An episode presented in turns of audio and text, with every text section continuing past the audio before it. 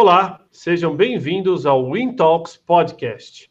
Eu sou o Thiago Alves e no episódio de hoje tenho o grande prazer em receber o querido Milton Beck, diretor-geral do LinkedIn para a América Latina. Milton, seja bem-vindo à transmissão na sua casa, né, no dia de hoje. Oi, Thiago, obrigado por me convidar. É da minha casa, desde março eu estou aqui, desde 12 de março nós fechamos o escritório e eu estou trabalhando de casa desde então, da mesa de jantar aqui.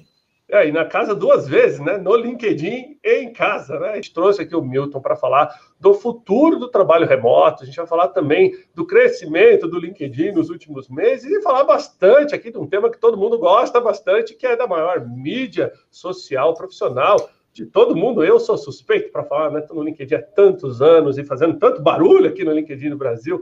Né? Então, para a gente é uma satisfação receber hoje aqui no Intox de hoje, CEO, o Milton Beck. Deixa eu ler aqui para vocês a biografia do Milton. Milton é atual diretor-geral do LinkedIn para toda a América Latina, mais de 20 anos de carreira, combina formação acadêmica, engenharia, ó, somos colegas aí, né? Administração e marketing, né? Ele sempre foi um líder muito voltado a relações humanas e a maneira de tornar essas relações mais confiáveis, mais construtivas, né? E passou por diversos setores de empresas de tecnologia. Ele vai contar um pouquinho mais para gente, desde multinacionais até brasileiras, na área de vendas, marketing, varejo, entretenimento, produto de consumo, alianças corporativas, suporte técnico também. Foi empreendedor, vou querer saber um pouquinho mais disso, né? A fundar uma importadora de bens de consumo, né? E uh, considera sua principal aí a habilidade de se adaptar rapidamente em cenários né, de alta mudança, né, seja empresas de pequeno, pequeno, médio ou grande porte, né, diferenças em indústrias. Por exemplo, já trabalhou de autopeça a tecnologia, né? Estilos de gestão. Seja muito bem-vindo, Milton, né? A sua casa, mais uma vez. Queria iniciar pedindo uh, considerações suas. Como está o momento, então, para o LinkedIn Brasil aí, né? Nesse período? Como está sendo 2020 para vocês? Oi, Tiago. Primeiro, eu queria agradecer você e a Regos, em particular, por me convidarem para essa live hoje. Estou muito feliz de estar com vocês. É, espero que a audiência, que eu sei que é grande, aproveite essa hora que a gente vai passar junto e que, ao final dessa hora, é, alguns, alguns desses insights que a gente comentar e compartilhar aqui sejam úteis para essas pessoas que estão assistindo no desenvolvimento da carreira e assim por diante. LinkedIn está indo bem. Então, você falou da, da, rapidamente da minha biografia, né? Vou comentar só da parte mais recente, né? Eu entrei no LinkedIn em 2012, depois de ter passado 13 anos na Microsoft. E em 2012 nós tínhamos 5 milhões de usuários no LinkedIn. E hoje a gente está com 43 milhões de usuários. Então esse crescimento é um crescimento que se deu de forma exponencial. A gente cresce, o nosso crescimento é, é acelerado é, no começo a gente crescia em torno de 5 a 6 mil usuários por dia, hoje a gente cresce em torno de 12 mil novos usuários por dia. Então, todos os dias tem 12 mil pessoas criando seus perfis no LinkedIn. E esse crescimento se dá no Brasil e também na América Latina de forma geral. Hoje, na América Latina, a gente está com 103 milhões de usuários e a gente representa hoje 17% dos 700 milhões de usuários do LinkedIn. Então, em termos de crescimento de usuários, é, o crescimento é muito grande e vem se mantendo e e a nossa penetração é bastante expressiva. Mas o que aconteceu em particular depois da pandemia foi que, além de, de crescer o número de usuários, esses usuários passaram a dedicar mais tempo ao LinkedIn, então passaram mais tempo conectados, passaram mais tempo mandando mensagens, se conectando com outras pessoas. Talvez até pelo efeito de não estarem nos escritórios físicos, né? Em função do lockdown que ocorreu em várias eh, cidades e, de forma geral, afetou o Brasil inteiro, as pessoas mais em casa, necessitando se conectar com pessoas, necessitando fazer o networking, e a gente viu um aumento de 55% no número de sessões e de envios de mensagens. Então, o LinkedIn está bem, tanto em termos de crescimento uh, de usuários, quanto no crescimento desses usuários em termos de utilização da rede, né? Então, é um momento positivo para os usuários de forma geral. Quando a gente analisa uh, o LinkedIn em termos de, de vagas de trabalho, é, a gente ainda não está nos momentos pré-pandemia, tá? Então, o que está acontecendo aqui foi um fenômeno parecido com o que aconteceu em outros países onde a pandemia chegou mais cedo, na, na Itália, na, na China, que basicamente é, as notícias começaram a pipocar de lá, talvez 45 dias antes de serem mais relevantes no Brasil. E a gente teve também, como eles, a gente teve uma queda substancial do número de vagas. Então, normalmente, a gente tem 200 mil vagas publicadas no LinkedIn, vagas de trabalho. E quando veio a pandemia, no final de março, é, esse número tinha caído de, 100, de 200 mil para 150 mil, 140 mil, e agora tamo, estamos vendo uma retomada. Tá? Então, o número que eu vi hoje já, a gente está com 175 mil vagas publicadas no LinkedIn. Então, é um crescimento, não estamos a momentos pré-pandemia, mas não estamos no, no cenário de março, abril, tá? Já estamos num momento um pouco melhor. Aqui, aproveitar a oportunidade trocar um pouquinho com o Milton aqui sobre coisas que eu venho conversando até com. São, foram 136 entrevistas no LinkedIn já durante essa pandemia do Intalks. Né? Eu tive a oportunidade de sentar com os principais presidentes de empresa, já dos, das principais empresas brasileiras e internacionais aqui no LinkedIn, e todos trouxeram uma visão muito otimista né, do uso da ferramenta agora nesse período, uh, tanto de volta ao trabalho, seja ele pessoas que estão procurando emprego, seja ele é, é, conteúdo né, que as empresas estão disponibilizando. Agora, é, eu tenho percebido um forte, uma forte demanda B2B no LinkedIn, aumentando. As empresas agora, eu acho que como está todo mundo digital, né, Milton? As, as marcas estão digitais e está tendo que acionar os seus clientes de maneira digital, a gente viu, e isso é perceptível, um maior número de empresas no LinkedIn. Vocês têm essa percepção daí também? É o crescimento de é, é, o LinkedIn é, você falou bem, Tiago, ele é uma, uma empresa business to consumer, né? Então assim, é, a gente vive em função dos nossos usuários, que são a, o core do nosso negócio, né? É, hoje está com mais de 700 milhões de usuários no mundo, né? É, agora a gente tem são milhões de empresas, mais de 2 milhões de empresas que estão no LinkedIn. Tá? Então, as empresas, elas, elas veem no LinkedIn uma oportunidade muito importante de se conectarem com esses usuários. Então, a gente tem uma. É, é, muito comum que as empresas tenham páginas, de, páginas dentro do LinkedIn mostrando quem elas são, quais os produtos que elas vendem, que tipo de serviços elas prestam, é, e também mostrando como elas são em termos de emprega, como empregadores, né? Então, antigamente, quando você ia procurar um emprego, né, você não sabia nada quase da empresa, né? Então, eventualmente você conseguia falar com alguém que tivesse trabalhado lá, mas você tinha muito poucas informações, além do que estava num site corporativo. Né? Hoje você tem a possibilidade de interagir com os executivos da empresa, você pode ver o que, que esses executivos estão postando, você pode ver o que, que a empresa está vendendo, quais são os planos da empresa, mas também informações da empresa com relação à proposição de valor que ela traz para eventuais empregados dessa empresa. Né? Então, o que, que ela oferece em termos de carreira, de desenvolvimento profissional, de é, oportunidades eventuais de trabalhar no exterior. Então, hoje, esse contato entre empresas e candidatos, empresas e usuários para como clientes se dá muito, de forma muito forte na, na, na plataforma, né? E esse, essa interação entre usuários, usuários, usuários e empresas fez com que as, as companhias brasileiras vissem também uma oportunidade muito grande de usar o LinkedIn para interagir e vender seus produtos. Tá? Então, é, é, muito comum que as empresas façam hoje marketing é, dentro do LinkedIn e que empresas que vendam para outras empresas usem o LinkedIn como uma forma de, de de catalisar essas relações, né? É muito hoje é muito muito raro que um vendedor ou alguém que trabalha com, com, com em vendas que ele não vá olhar o perfil da, da empresa antes de fazer uma reunião de negócios, né? Então esse uso do LinkedIn como uma ferramenta de estabelecimento de contato, de é, como um facilitador de conversas, está em franco crescimento no Brasil, mas no mundo inteiro.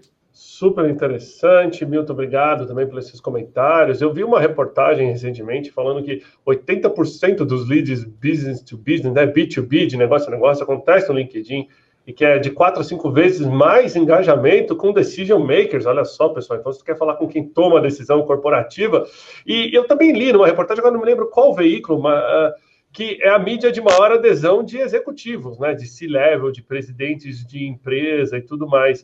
Uh, Durante essa pandemia também vocês lançaram, vocês inovaram, né, com Stories aqui no Brasil, que o Brasil foi o piloto do Stories, é isso mesmo? Exato, é. Vou, vou falar um pouquinho do Stories, mas vou falar um pouco sobre o começo da sua pergunta, Tiago, se me permitir. É, isso que você falou sobre os executivos usarem muito o LinkedIn é, é uma verdade, né? E acho que a, quando a gente começou aqui em 2012, eu ia visitar os, os, os possíveis clientes, né? É, era comum que quando eu falasse com executivos das empresas, falasse, não, eu não vou ter um perfil no LinkedIn porque eu não estou procurando emprego, né? E, então, assim, tinha uma ideia que naquela época, em 2012, se tinha uma ideia no Brasil, já essa ideia já era passada na Europa e nos Estados Unidos não existia mais, tá? Mas no Brasil se imaginava que ter, que ter um perfil significava estou ativamente buscando um emprego.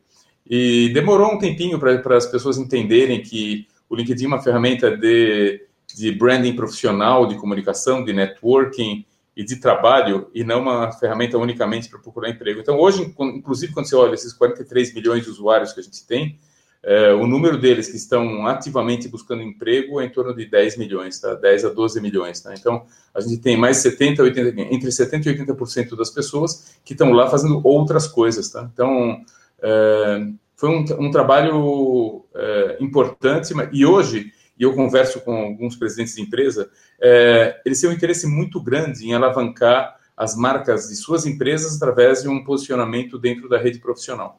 E é, e é, claro, eu também sou usuário de diversas redes sociais, então eu tenho, obviamente, eu tenho meu LinkedIn aqui, mas tenho outras redes sociais, é, mas acho que a parte importante é saber para que, que cada rede social serve, né? Então, é, eu tenho redes sociais em que eu discuto coisas mais é, do meu dia a dia, que eu vou postar a foto que eu tirei do pôr do sol, é, tem, tido pôr do sol bonitos, né, nesse inverno aqui, né? É, eu vou postar a foto do meu pôr do sol, vou combinar é, o que, que, eu vou fazer no fim de semana, ou vou fazer uma brincadeira com algum amigo em função do, do meu time ter ganhado e o dele perdido, mas eu não vou usar o LinkedIn para isso, né? Então, os presidentes de empresas, de forma geral, têm entendido a finalidade do LinkedIn como uma, uma forma de deles se mostrarem pessoalmente, deles mostrarem o que eles estão pensando em termos de, de futuro, de visão, de negócio, e tem uma relação muito uh, muito junta, né, entre o que os executivos pensam e a marca da empresa, tá? Então não existe hoje mais uma dissociação entre empresa e funcionário. Se você tem uma empresa onde os funcionários dela têm posições que não são legais, a empresa não tem posições legais, tá? Então hoje está tudo misturado, né, é, unido e misturado o que os executivos pensam enquanto é, pessoas físicas ou pessoas jurídicas associadas a empresa e a posição da empresa, né? Então é, eu acho que é uma forma muito grande de comunicação. Eu mesmo me conecto e sigo vários executivos no Brasil e no exterior é, para poder aprender com eles e, e poder me desenvolver profissionalmente. Então, é uma forma muito importante. Eu sigo empresas, eu pertenço a grupos e eu sigo esses executivos que, que são importantes e que, que, que têm opinião para saber o que, que eles estão pensando e poder me basear neles para tomar minhas próprias decisões também. Muito bom, é, eu também. Devo dizer que sou um usuário muito antigo do LinkedIn. Esses dias, depois eu mostrei aqui uma live que a gente fez de melhores práticas no LinkedIn com o querido Mark Tawil, Jacques Haber, André Santos. Foi bem bacana, um abraço para eles. A gente falou aqui de como descobrir desde quando você está na ferramenta. Eu descobri que eu estou na ferramenta desde 2004. Olha só, pessoal, do LinkedIn ainda acho que nem estava chegando no Brasil. Só que eu fui numa palestra do Milton, vou contar essa experiência para vocês, no ano passado, exatamente um ano atrás, olha que coincidência, lá no Spaces da Vila Madalena. E o Milton mostrou a primeira foto da primeira salinha dele do LinkedIn no Brasil. E aí eu reconheci o mobiliário e ele falou: Tiago, você tem razão, essa, essa sala aqui era na Regos. Então o LinkedIn, quando veio para o Brasil, começou na Regos, muito feliz ali. Aliás, estamos no mesmo prédio, né, no Eldorado Business Tower, ali onde o LinkedIn hoje tem um escritório gigantesco, lindo, maravilhoso. Já estive lá várias vezes. E aí, aproveitando esse gancho, Milton, para entrar um pouquinho no tema, a, a questão de flexibilidade, a questão da pandemia trouxe aí as pessoas repensarem o trabalho, né? a forma como ele é executado, as ferramentas, a tecnologia, e isso acabou trazendo uma experiência em massa de trabalho remoto, de trabalho flexível, né? Na sua visão, né? Teve. Como é que vocês viram aí no LinkedIn? Aumentou a busca por trabalho remoto? Não aumentou? Como vocês têm visto os usuários se comportando, né? E a sua visão inicial aí do tema de trabalho remoto? É assim, quando se você olhar hoje o número de pessoas que buscam a opção de poder trabalhar remotamente cresceu 60% depois da pandemia. Então, é, esperado, né? Então, não é nenhuma surpresa que as pessoas estão buscando formas de trabalhar é, de forma distinta do que trabalhavam antes. O que aconteceu, que eu, comentei no começo aqui da, da, da apresentação, Tiago, que a pandemia ela acelerou processos que já estavam em evolução. Então, é, muitas empresas, não todas, tá? E é claro que empresas que, tá, que atuam na área de tecnologia, isso é mais fácil de ocorrer, que é ir para cá um, um, funcionário trabalhar em casa, ele tem acesso a notebook, internet, etc. Tá? Muitas empresas não têm essa, esse privilégio, tá? Então, é, existem fábricas que têm que operar no local físico onde elas estão, locais, tem, depende do tipo de negócio, né? Então, eu não gosto muito de fazer generalizações, né? Mas o que aconteceu com empresas onde tem é, esse processo de, de, digitalização mais avançado, já era, já existiam as discussões sobre aumento ou não de produtividade em trabalhar de casa, trabalhar remoto, se era viável ou não. E o que a gente viu é que que isso aí se deu de forma, uma forma muito abrupta, né? Ninguém pensava que de um dia para o outro isso aí ia se tornar realidade. Então, se pegar no caso dos nossos funcionários da, do LinkedIn, a gente fechou o escritório dia 12 de, de março, né?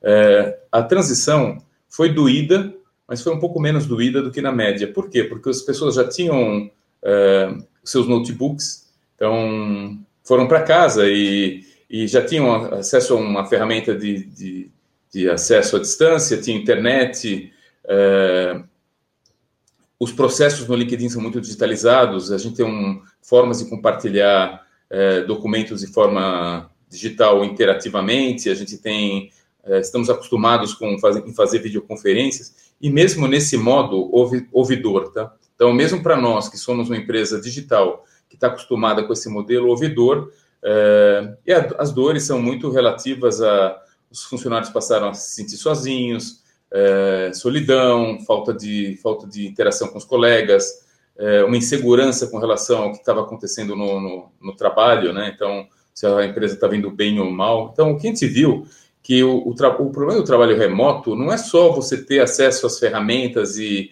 aos mecanismos de, digitais, tá? É, existem outros problemas, porque muitas da, da, das dos sucessos das empresas, dos insights que você tem, não vem de uma reunião formal, vem do encontro no corredor, vem de um café é, que você acaba tomando com alguém com quem você não conhecia, é, vem de ouvir o que seu colega está falando. Então, imagina que você é um vendedor, senta do lado de outro vendedor e você vê como ele está abordando o cliente dele. Você pode usar um pouquinho dessa, desse aprendizado para o seu próprio benefício, tá? Então, essas conversas espontâneas, essa interação, é, as pessoas começaram a sentir muita falta disso aqui, né? E as empresas têm uma dificuldade de fazer com que a sua cultura prevaleça num ambiente em que cada um está na sua casa, tá? Então, é, interações, é, valores daquela empresa, como você vai fazer isso aqui tudo ficar viável nesse modelo em que cada um está na sua casa? Então, é um, um modelo difícil. É, a gente viu também que é, obrigou as pessoas a, a os líderes a gerenciarem de forma distinta do que eles vinham gerenciando, tá? Então, muitos dos gerentes, líderes, supervisores não estavam acostumados a gerenciar equipes à distância. Então, o tipo de cobrança que você faz nesse modelo passa a ser uma cobrança mais por tarefas e, e, e o trabalho realizado do que pelas horas em si, né? Muito difícil saber se a pessoa está trabalhando ou não e, e às vezes nesse momento de pandemia, cuidando de crianças e às vezes sem auxílio na casa, você tem que cuidar de coisas que você não fazia no escritório, então os horários passaram a ser mais flexíveis. É, tem gente que não consegue trabalhar o horário normal das 8 às 6, trabalha em horários quebrados durante o dia, entra durante a noite. Então, assim, houve uma mudança grande nesse modelo e causou muita, muita dor. Uma das dores que, que causou também foi a, a, essa falta de contato direto entre o funcionário e a supervisão e os chefes, fez com que muitos deles passassem a trabalhar mais horas por dia, né? Então, como você não está sendo visto pelo seu chefe, você quer mostrar que você está trabalhando. Então, a gente começou a ver pessoas trabalhando mais horas ou respondendo um e-mail no minuto seguinte a que ele chegava. É, e começou a causar uma mistura entre a vida é, de casa, a vida pessoal e o trabalho. Então, não foi fácil, ainda não está sendo fácil, tá? Mas assim, agora indo para a segunda parte da pergunta, o que, que vai ser esse futuro, tá? É, nós acreditamos que vamos partir para um modelo híbrido, tá? Um modelo no qual as pessoas é, vão começar a poder trabalhar mais dias de casa, um, dois dias por semana de casa, ou, ou depende da empresa, né? É, empresas que não acreditavam que home office era produtivo estão vendo que é produtivo. Então, eu acho que aquelas empresas que eram muito rígidas com isso vão ser menos rígidas. Mas a gente está vendo também do outro lado, funcionários que achavam que o home office era a solução da vida deles, tá? estão é, querendo voltar para o escritório. Tá? Então, a gente está vendo nos nossos escritórios é, na Europa, já está vendo uma volta.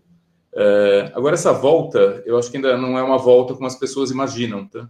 Então, as pessoas estão imaginando a volta num modelo pré-pandemia, no qual as pessoas se encontravam e tomavam café e se encontravam em salas de reuniões com muita gente. E o que a gente está vendo, mesmo em países onde a pandemia já está no estágio talvez é, menos, menos grave do que no Brasil, tá? Essa volta está se dando de uma outra forma. Então, quem está voltando para o escritório está voltando porque realmente não tem condições de trabalhar em casa, ou por problemas físicos, ou porque não tem um espaço, ou porque realmente há uma necessidade de trabalhar no escritório. Mas a volta ao escritório não está como era antes, tá? Então, é, muitos locais não estão servindo comida, é, a comida não está sendo, as pessoas estão trazendo de casa, é, não está não está havendo reuniões em salas, tá? Então cada um está isolado numa sala dentro do escritório. Então é, é uma volta diferente, tá? Então é, ainda estamos longe, eu acredito, pelo menos estamos falando de meses, não de semanas, tá? De uma volta a modelos anteriores à pandemia. Com certeza, né? Eu vou até engatar algumas perguntas. Olha, pessoal, vocês viram que o Milton já respondeu várias perguntas que entraram aqui, né? Sem mesmo jogar a pergunta, mas ele acabou trazendo aqui nesse contexto dele, muito bacana. Queria aproveitar para lembrar a todos que estão conectando agora, né? Para você mandar suas perguntas me marcando com arroba marcando Milton, para a gente poder estar tá monitorando aqui as perguntas de vocês. Também quero que vocês façam network, comentem o ponto de vista de vocês aqui, um tema super bacana. Quero aproveitar para mandar Parabéns à querida Milena Machado, apresentadora de TV. Aniversário dela, parabéns, Milena. Hoje eu dei parabéns logo cedo no LinkedIn para ela, mas já que ela conectou na live, parabéns ao vivo aqui para você também, querida Mi. Deixa eu trazer um tema para você, Milton, que eu acho que é, que é tudo a ver com a questão do trabalho remoto. Em fevereiro desse ano, Uh, com aquelas chuvas em São Paulo, a gente fez um post no LinkedIn que viralizou, bateu 2 milhões de visualizações, que foi quando a Regos abriu as portas para todo mundo que estava preso na chuva e podia ir trabalhar e que não conseguia chegar no seu trabalho, né? Então, na época, aquilo foi uma, uma experiência super legal de trabalho flexível para as pessoas que não estavam acostumadas a trabalhar perto de casa. A pessoa pegava o, tra o transporte público, uma hora no transporte público, tudo parado na cidade, ele foi para Réguas mais próxima e, e, acabou trabalhando. A gente ajudou milhares de pessoas e graças ao LinkedIn, né? O post original foi no LinkedIn, foi super bacana. E você acha que hoje tem uma mudança também em termos de cultura das empresas, quando a gente fala de é, o, o, trabalho deixa de ser sobre aonde você precisa estar e passa a ser o que você precisa fazer, uma vez que a tecnologia nós temos para trabalhar remoto, só que muitas vezes a pessoa pode trabalhar, não sei, talvez segunda na Paulista, terça no Morumbi, quarta trabalha de casa. Você acha que tem uma, uma tendência também de intrajornada? E como você disse, o horário desapareceu, né? O horário comercial desapareceu. Então, como é que a gente faz para lidar com isso na sua visão? Eu acho que depende um pouco do tipo de trabalho que a pessoa faz, uh, Tiago. Tem pessoas que têm profissões nos quais elas são quase autônomas, tá? Então, elas recebem uma tarefa, um desenvolvedor de software, às vezes, ele tem que desenvolver um algoritmo ou fazer alguma coisa, e tanto faz para ele se ele está trabalhando em São Paulo, no escritório ou na, na praia, tá? Uh, mas para algumas alguns tipos de, de função, é, não é tão óbvio, tá? Então, é, você vê que, que alguns tipos de trabalhos em grupos, a gente tá tent... existem empresas tentando desenvolver ferramentas como o quadro branco, no qual as pessoas colocam e discutem temas é, online, para tentar fazer com que a experiência no computador seja parecida com a experiência numa sala, tá? É, mas eu, eu, eu, eu, pode ser que tenha gente que pense diferente, tá? Mas ainda não, não estamos exatamente lá, tá? Então, quando você tem uma, uma videoconferência com muitas pessoas, às vezes não é tão fácil você falar, é, tem que ter um cuidado especial para que não tem, que as pessoas menos, é, um pouco mais tímidas, possam falar num ambiente que tem dezenas de telinhas aparecendo na, na tela do seu computador. É, tem uma, tem uma, uma, uma estafa né, das videoconferências. Então, eu acho que é, não existe regra geral. Eu acho que o que está vendo vai ser uma, uma, flexibilização. Eu acho que as, tanto as empresas como as pessoas vão ver que é possível, mas eu não acho que, que de uma hora para outra, todo mundo que está trabalhando em São Paulo vai comprar uma casa em Jericoacoara e vai passar a trabalhar de lá, tá? É, eu acho que está tendo uma, uma, certa ilusão é, a respeito dessa mudança para o campo e para o interior.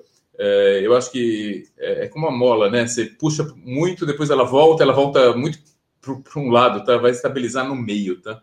Então, eu vi é, recentemente um documentário sobre Nova York falando que as pessoas querem sair de Manhattan e ir para mais para os subúrbios, tá?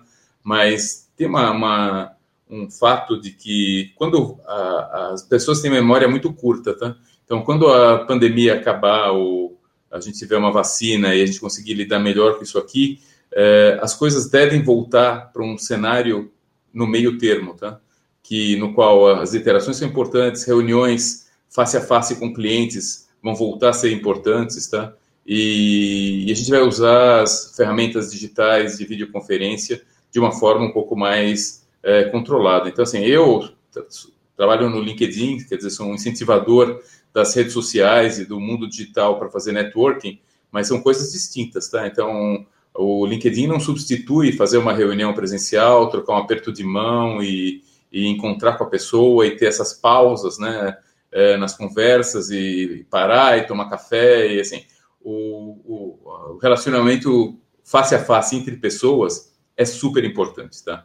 Então, eu acho que isso aqui vai voltar, não sei exatamente quando, gostaria de saber, mas não tenho essa bola de cristal, mas eu sou otimista de que talvez no, no começo do ano que vem a gente possa estar numa normalidade mais, mais viável pelo, pelo no nosso instinto, né, de, de principalmente brasileiros, latinos, né, essa relação humana é, e estar tá próximo e, e, e, e ver a pessoa e abraçar e tocar, eu acho que é uma coisa muito latina. Talvez os países nórdicos, outros países mais frios, talvez coisa não, não requer tanto, mas aqui eu tô, trabalho no mercado da América Latina há mais de 30 anos e eu sei a importância desse contato pessoal, né? Então eu acho que está tá indo, tá? Estamos evoluindo, acho que as ferramentas digitais ainda vão ter um papel muito importante, mas vai ter que balancear com os contatos pessoais.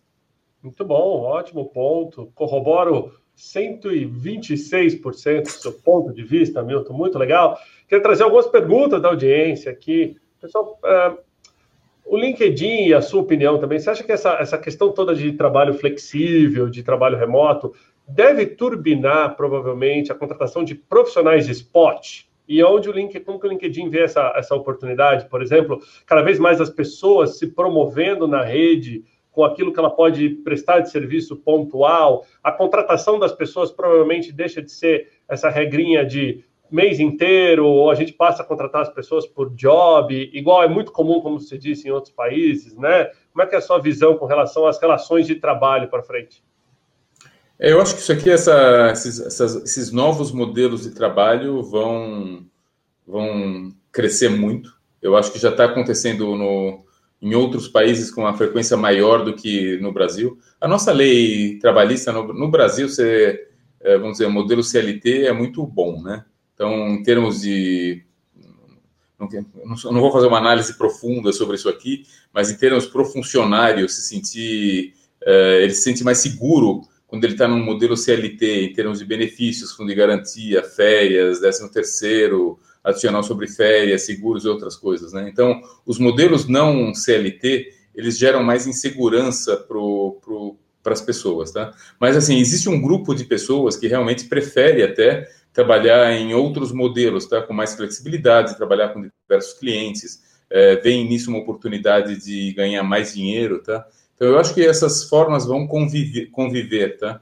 Então, a gente vê hoje que é, tem uma diferença entre os modelos é, brasileiro, europeu e americano, falando desses três mercados em particular, é, em termos de segurança do empregado, né? Então, é, o Brasil estaria, vamos dizer, acho que no meio termo, né?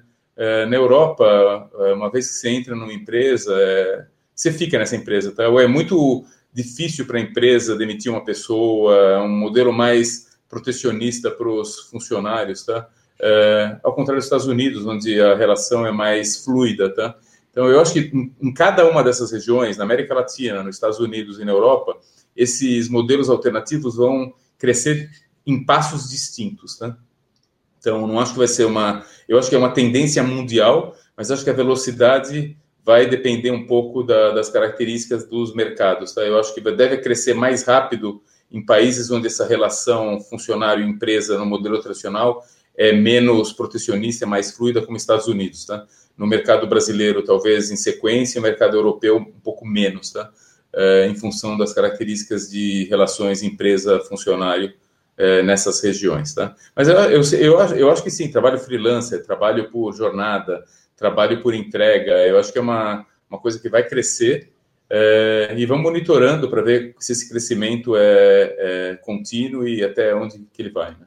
Ótimo, deixa eu trazer a gente de volta aqui. Eu queria trazer agora várias perguntas aqui nesse sentido. Aliás, agradeço a você que está mandando pergunta, porque está muito bacana, pessoal. Está ativo hoje aqui. Você está selecionar algumas. Uh, o Procurement Club, que é um clube de profissionais de compras, uh, ele faz, uh, que antes fazia diversos eventos né, físicos e que hoje a gente digitalizou esses eventos todos aqui no LinkedIn é uma questão muito do fair trade, né? Fair trade é essa bandeira da transação é, honesta entre empresas, no mercado B2B e tudo mais. E algumas perguntas aqui do pessoal do Procurement Club. Você acha que o índice de confiança do trabalhador perante as empresas, ele muda nessa nova relação de trabalho? Então, quando a gente está falando de trabalho remoto, trabalho flexível, o, o, o, o, contratante tem que confiar muito mais nos funcionários. Você falou um pouquinho de gestão na sua fala inicial, mas agora pensando como empresa, como é que você vê isso, né? E na visão do LinkedIn, ferramentas que não eram tão usadas como NPS de funcionários, né? Isso, isso deve ganhar força agora no mundo pós-pandemia? Eu acho que a, os, muitos supervisores, gerentes, líderes tinham uma ilusão, achando que o funcionário, por ele estar debaixo do teto da empresa, estaria produzindo muito mais do que se ele estivesse em outro local, né?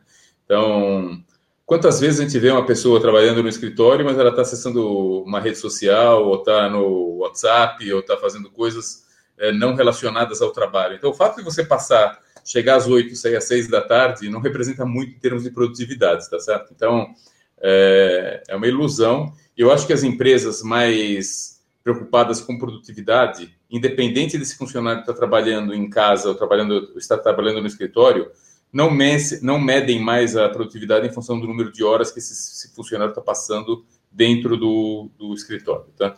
É, essas relações de confiança devem existir o tempo todo. Tá? Então, é muito, é, muito, é muito difícil construir uma confiança entre o funcionário gestor e muito fácil perdê-la, tá? Então, para construir, se demora semanas, meses, anos, para perder, é, é, uma ou duas atitudes erradas que você faça e a perda de confiança se dá de forma muito drástica, tá? Então, é, eu, não, eu não acho que está tão relacionado com você estar tá debaixo da, da visão do seu chefe, eu acho que está relacionado com a visão, a cultura, um amadurecimento, uma maturidade, eu diria assim, do, do gestor e, do, e da pessoa que está sobre essa, sobre essa gestão, né? Em termos de que está todo mundo trabalhando para uma finalidade única, né? E a liderança é isso, né?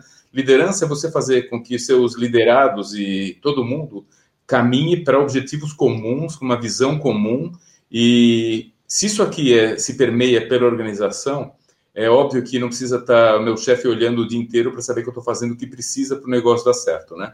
Então, eu acho que é muito mais relacionado a uma cultura empresarial, uma cultura de uma liderança forte, do que estar no, debaixo do mesmo teto ou não. Né? Eu acho que é um, Não sei se foi. Você, você fez mais perguntas né? Ah, sobre o índice de confiança, né, Tiago? Deixa eu aproveitar já ir respondendo sobre isso. Nós fazemos pesquisas mensais sobre o índice de confiança do, do trabalhador brasileiro, né? A gente fez em junho, julho e agosto. E quanto maior esse número, mais o, maior o índice de confiança. Em junho foi 51, em julho 54, em, em agosto 57. Tá? Então, tem crescido, que mostra que a confiança do trabalhador tem subido, e essa confiança, ela é baseada, esse índice de confiança, ele é baseado em três métricas, tá? É, eu vou manter meu emprego, a minha situação financeira vai melhorar e a minha carreira vai, eu vou crescer na minha carreira, tá? Então, o, principalmente os índices relacionados com a situação financeira melhorar e a carreira crescer estão subindo e os índices de manter o emprego não estão não estão subindo, mas também não estão baixando, tá? Então, estão meio estáveis, tá? Então, eu acho que tem uma, uma confiança em crescimento. Eu acho que quando a gente faz uma análise por gênero, inclusive as mulheres mais confiantes, é, o crescimento crescendo mais entre as mulheres mais confiantes com o futuro do que entre os homens. E talvez esse crescimento maior se dê porque as mulheres sofreram mais também na pandemia, tá? Então, é, teve uma, é, em termos das pesquisas, mostraram que houve uma, uma a dor foi maior para as mulheres do que, claro que essa, essas dores dependem, né, tem vários subgrupos várias quebras que dá para fazer, mas de forma geral, talvez em função da, da de ter uma, uma, uma, responsabilidade maior na média com relação a, a filhos ou com maternidade e outras coisas, talvez tenha sido um pouco mais duro com as mulheres de forma geral, né? É, a gente no LinkedIn a gente faz pesquisas de clima é, mensais, tá?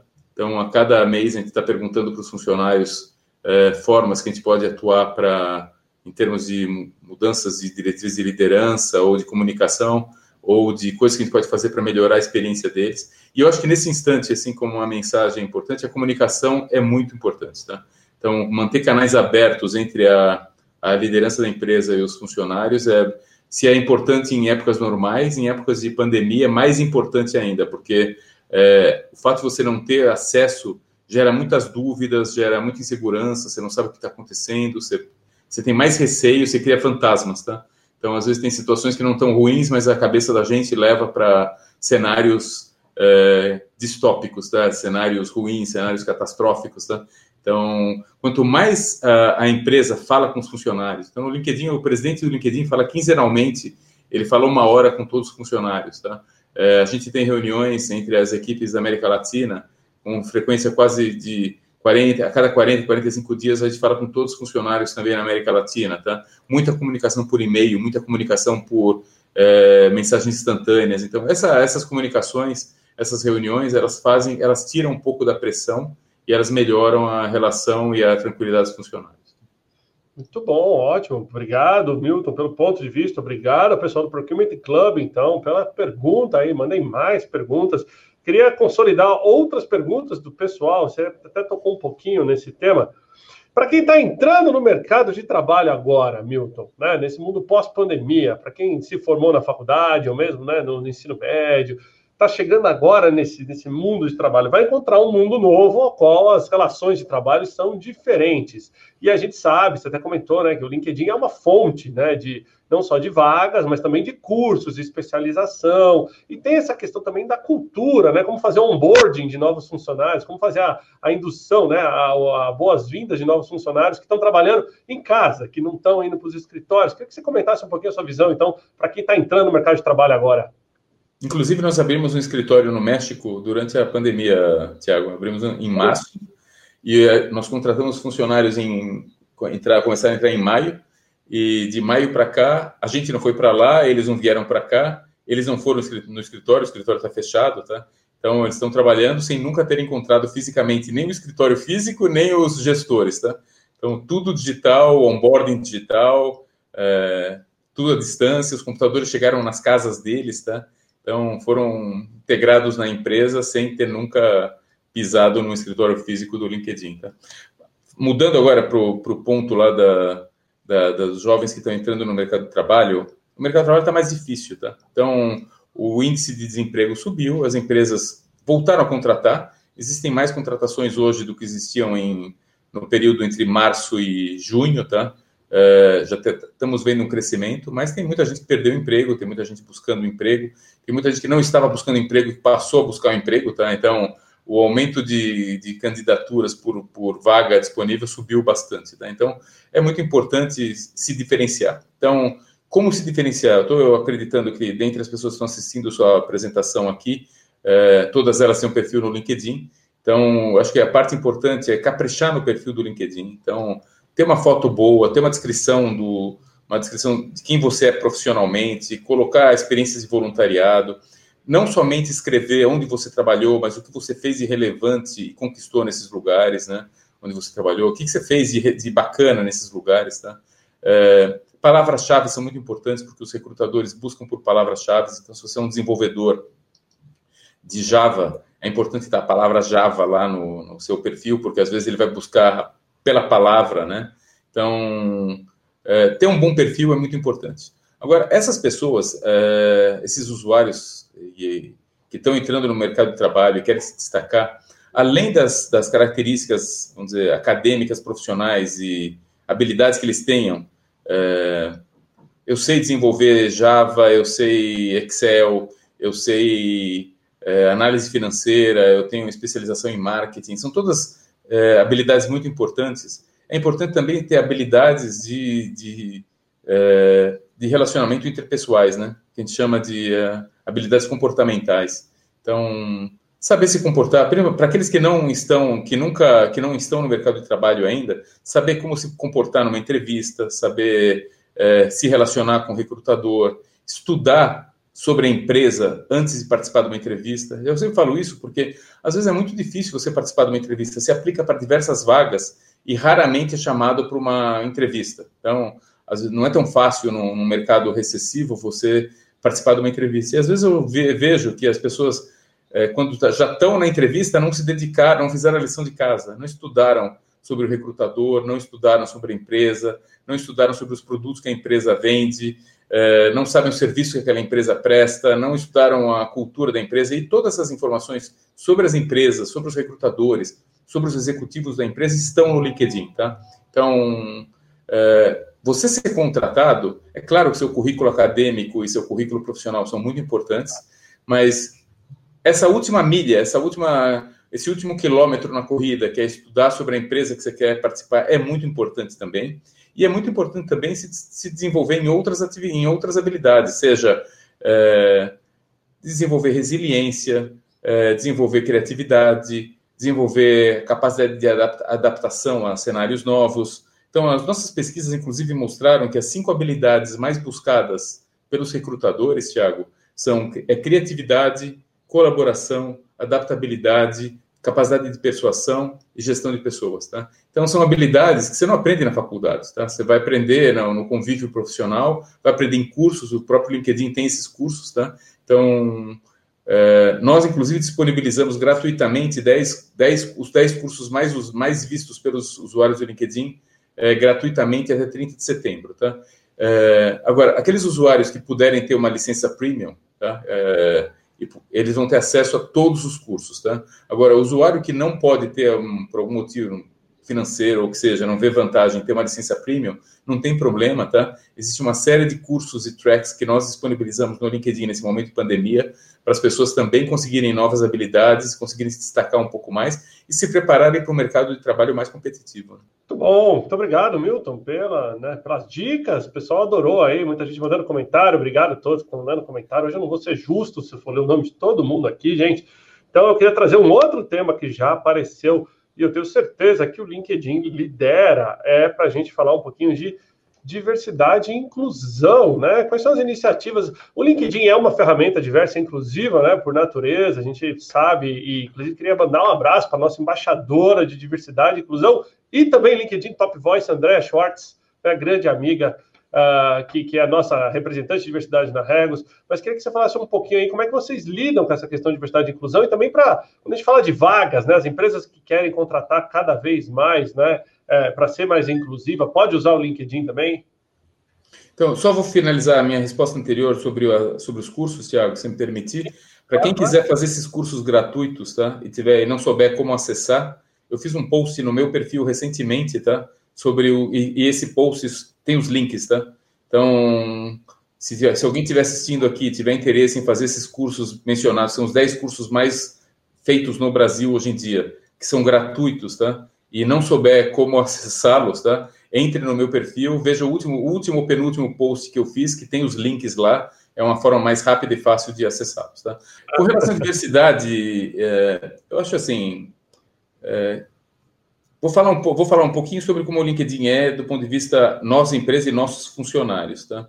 Então, é, dentro do LinkedIn, nós temos vários grupos, Tiago, que que são grupos formados por usuários, por funcionários, tá?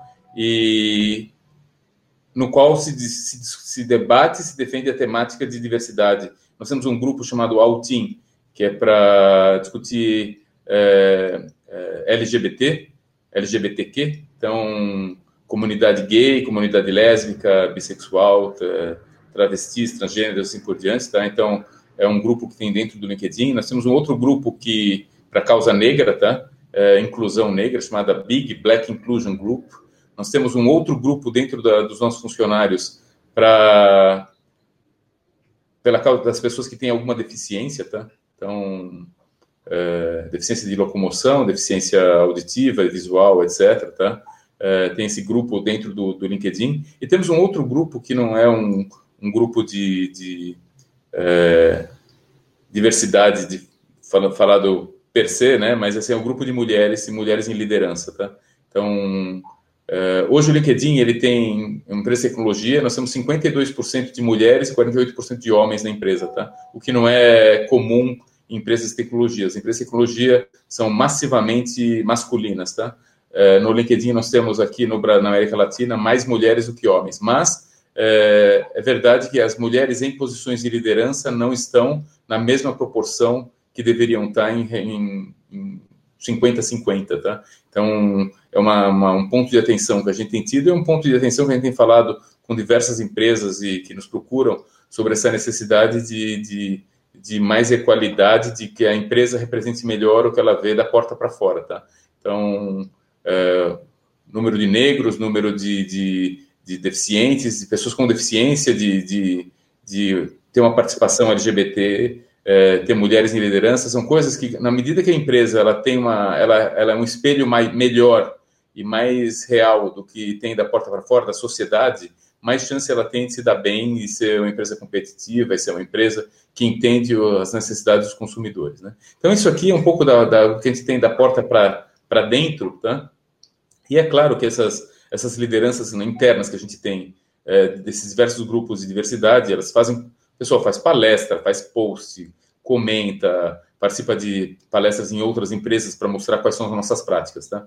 Agora tem um lado como o LinkedIn como plataforma, tá? E eu acho que vocês vão ver que hoje no LinkedIn você não consegue fazer uma busca de um profissional especificar se você quer sexo é, masculino ou feminino, tá? Os campos de busca é, relativos a, a a diversidade não são campos que alguém pode procurar, tá? Então eu não posso fazer uma busca e dizer eu quero um profissional branco ou negro, eu quero um, um profissional homem ou mulher, eu quero um profissional desse tipo, tá? Então os nossos sistemas não permitem, tá? É, ele tende a mostrar quando fazem buscas do, do por função equalizar o número de, de homens e mulheres nas buscas, tá?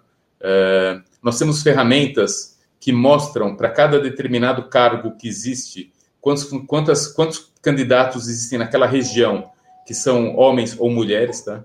Então, é, para evitar, por exemplo, que um gestor fale assim, ah, eu procurei uma mulher, mas só tem homens para esse cargo aqui, tá? O sistema nosso ele mostra quantos homens e quantas mulheres tem dentro daquela região que atendem aqueles critérios para aquela função, tá?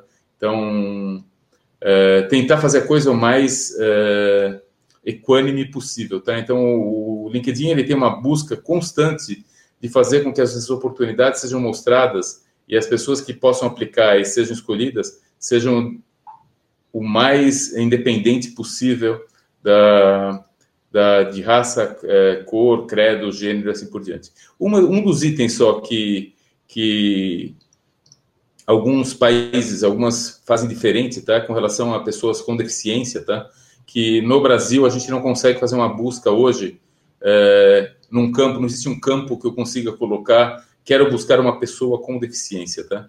É, para evitar uma diversidade negativa, tá? Uma, um preconceito negativo, tá? Mas a gente sabe que no Brasil, em particular, muitas empresas querem buscar esses profissionais com deficiência, tá? Então a gente sugere que essa pessoa, se ela se sentir à vontade, que ela coloque no seu perfil é, a palavra PCD ou pessoa com deficiência para que os recrutadores, quando vão buscar, possam incluir esse campo na busca, na busca que não é um campo específico, mas na busca por palavras-chave, tá? Para que essa pessoa apareça na busca, tá?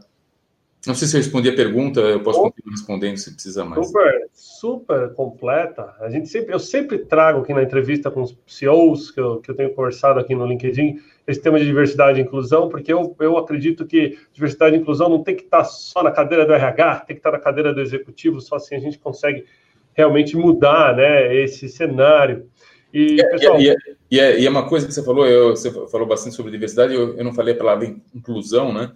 Mas é, você falou muito bem falado, Tiago. Uma, uma, coisa é você contratar e ter na planilha Excel é, um percentual de pessoas que são dos grupos, vamos dizer, chamados de diversidade, tá? Isso é obviamente importante, mas não é suficiente, né? Então essas pessoas têm que se sentir parte da empresa, elas têm que se sentir ouvidas, elas têm que, elas não são um percentual no Excel, tá? Elas são parte integrante da, da, da organização, elas têm que ter voz ativa, elas têm que é, tem uma frase que eu assisti várias vezes o pessoal de que foca muito nesse assunto falar diversidade é, é tá no baile inclusão é ser chamado para dançar, né? Então você tem que ser chamado para dançar, tá? Então não importa só você estar tá lá, mas você tem que ser parte da, da turma, tá? Então é, a gente faz eu a gente faz muitas palestras é, e chama pessoas em grupos para explicar para a gente, ensinar como agir, né? Porque a gente não sabe tudo, né? Faz comete muitos erros, né? E muitos dos erros que a gente comete é por ignorância, por não saber. Então a gente chama um grupo chamado Na Lata e veio um rapaz que explicou para a gente, ele não tem os braços, né? Ele falou, ele era muito é, mantido de lado, porque as pessoas tinham, não sabiam como interagir com ele, porque não vai dar mão, ele não tem o braço. E ele explicou como agir é, e, e, e, aumentou a interação entre as pessoas. Então, essa timidez, não saber como fazer, basicamente cria distâncias, né? Cria barreiras, barreiras invisíveis, né? Então, eu acho que não saber, se educar, aprender, ler, aprender com quem sabe, vai tirando essas barreiras e vai fazendo com que o ambiente seja mais saudável, mais reflexivo da, da situação do Brasil de forma geral. Com certeza. Muito obrigado pelos comentários super positivos. Obrigado também por levar a diversidade a sério, né? Isso é, é, é o que faz a, realmente a diferença, né? Não só no cenário digital, mas nas empresas. A gente precisa de mais líderes como o Milton Agora, eu queria que você comentasse um, pouquinho para o pessoal, pessoal perguntando aí sobre a sua história, né? Como é que é o Milton profissional? O que, que o Milton faz no final de semana quando não está liderando aí a maior rede de, é, social profissional aí do Brasil e da América Latina? Bom, eu sou engenheiro, tá? Então, é... eu vou te falar como que é, né? Meu, meu pai tinha uma fábrica de guarda-chuvas, Thiago. Então, é... eu pensei, vou fazer engenharia, vou ajudar meu pai na fábrica de guarda-chuvas, né? Fiz engenharia mecânica é, a, a, vida se leva para caminhos distintos, né? Eu me formei, falei, não vou trabalhar com guarda-chuva, vou trabalhar na indústria automobilística. Fui trabalhar em São Bernardo, trabalhei por alguns anos lá, trabalhei depois com computação gráfica aplicada para engenharia mecânica por sete anos, né? E quando foi em 94, é, para quem lembrar, é, teve a liberação de importação, era o presidente Collor, e eu vi uma oportunidade de trazer produtos da China é, pro, principalmente para o mercado de bebês, tá? Carrinhos de bebê e outras coisas de lá. Tá? Trabalhei três anos com isso aqui e um dos aprendizados que eu tive é que é importante a hora de entrar, é importante a hora de sair também, tá? Então, é, eu entrei num negócio numa época que ninguém entrou, mas depois isso aqui se tornou comoditizado, tá? Então, muita gente começou a trazer e aí ficou uma, uma briga somente de preço é, eu tive uma experiência em computação gráfica, fui dar consultoria também e acabei entrando na Microsoft é, em 1997. E na Microsoft eu fiz minha carreira lá de 13 anos. Eu comecei é, com uma operação da América Latina de um produto de computação gráfica em particular. Depois fui para suporte, suporte corporativo, cuidei das relações de parcerias com grandes empresas. E, e no final, nos últimos 5, 6 anos, eu cuidei da parte de produtos de consumo da Microsoft, inclusive videogames. Tá? Então, uh, videogame, jogos de PC, quem lembra do Flight Simulator, Age of Empires, Xbox, tá? São produtos que eu e meu pessoal lançamos aqui no Brasil nessa época. É, eu saí, me juntei ao Oswaldo Barbosa, que, tinha, que era o primeiro funcionário do LinkedIn na América Latina, era meu par na Microsoft. É, ele foi o primeiro aqui, eu fui o segundo, a gente entrou naquela salinha da Regus lá, é, uma sala pequena, né, que vocês deram para a gente na época, né, uma sala, acho que devia ter seis metros, né, acho que o Oswaldo também não queria contratar uma sala muito grande, né? É isso, sabe como é que é, tem que começar pequeno. É, acho que tinham salas grandes, né, acho que o Oswaldo escolheu uma sala pequena e começamos muito pequenos lá, e, e foi uma, a gente não sabia bem se a, o que ia ser o LinkedIn no, na América Latina, né, então a gente tinha uma expectativa de que ia dar bem, mas gente nunca sabe, né, no começo de uma operação, agora estou completando... É, vou fazer quase nove anos de empresa agora de, de LinkedIn. É, então, esse é meu lado profissional, Tiago. Do meu lado pessoal, eu sou Santista Roxo, né? É, gosto muito de futebol, gosto muito de esportes, tá? É, quando eu tinha os joelhos bons, eu corria maratonas, né? Agora não dá mais. Então, mas nessa época de, de pandemia, é, eu basicamente estou fechado em casa, tá? Então, estou me cuidando, estou cuidando da minha família. É, eu estou saindo o mínimo possível. Eu caminho aqui no meu bairro, tá? Eu moro na Vila Madalena, caminho um pouco aqui, mas é, não é uma rotina é, que eu gostaria de ter, tá? Então é uma rotina, é, não sei para quem assistiu, assim, aquele o dia da marmota, né? que o cara todo dia ele acordar, é um filme, né, com, com Bill Murray, se não me engano, tá? Não tenho certeza, tá? Mas todo dia ele acordava era igual, é, é meu dia, tá? Então eu, eu tenho que fazer um esforço extra para fazer com que os fins de semana sejam diferentes dos dias de semana, tá? Porque senão tem uma tendência de vir para a mesma mesa, se conectar no mesmo computador e continuar fazendo as mesmas coisas, né? Então, é, hoje está assim, é, na torcida para isso aqui, para essa pandemia passar ou chegar uma vacina e a coisa melhorar, tá? Então, é um pouco da, do meu lado pessoal. Bom, parabéns pela trajetória, né? Super bacana. Eu vou puxar a orelha do pessoal aqui que te deu essa linha pequena, tá? Tem um pessoal tá, daquela época ainda, vou, vou, vou puxar a orelha dele, sacanagem, pessoal. E queria voltar então para o nosso convidado Milton Beck, que falou bastante hoje aqui do futuro do trabalho remoto, né? E o futuro do trabalho como um todo, pedindo então considerações finais dele, né? Milton, como é que você vê então daqui para frente o futuro do trabalho? É, só como consideração final, Tiago, é uma, é, é uma consideração final que eu tenho repetido, inclusive, em várias lives que eu tenho feito, tá? É, acho que não tem problema, né? Porque a audiência nunca é a mesma, né? Mas é, é, é, o fato de que as pessoas estão com muita ansiedade, né? E é uma ansiedade, ansiedade e estresse, que é uma coisa esperada numa situação como essa, né? Ninguém nunca passou por, por algo assim. É, tem gente que está a pandemia, obviamente, não está afetando igual todo mundo, tá? Tem gente que está melhor, tem gente que está pior, é, mas de forma geral está afetando de alguma, em alguma proporção todo mundo, né? É, e eu vejo muito que existem decepções com, com, com a carreira, a carreira não evolui da forma como a pessoa queria, é, uma dificuldade de achar um novo emprego, uma dificuldade de achar o emprego dos sonhos, tá? E a mensagem que eu tenho, assim, eu te falei, né, do meu lado pessoal, que eu já corri maratonas, né? E quando você corre corridas de longa distância, você sabe que para você chegar no 42º quilômetro, você tem que passar pelo primeiro, pelo segundo, pelo quinto, pelo vigésimo, então assim, é uma, é uma, uma coisa longa, tá? E a carreira da gente, ela é mais parecida com uma maratona do que com uma corrida de 100 metros, tá? Então, a maratona, ela é uma, uma coisa que requer muita preparação, que requer um pensamento de longo prazo, e a carreira também, tá? Então, se a sua carreira, quem estiver assistindo, não estiver exatamente nesse momento do ponto onde a pessoa gostaria que estivesse, eu acho que a mensagem é utilize um pouco do tempo, vá fazer cursos, tente se desenvolver, tente adquirir novas habilidades para uma época melhor.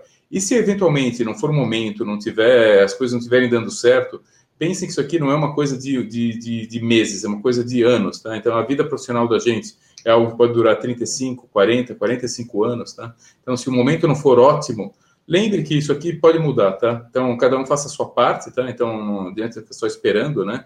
É, tem, tem um papel ativo, mas não se desesperem, tá? Porque tá difícil para todo mundo, o momento não é fácil, e esse pensamento de longo prazo e saber que é, não estamos numa corrida rápida, é, ajuda a enfrentar dificuldades, tá? Então, é algo que eu penso também para a minha carreira, tá?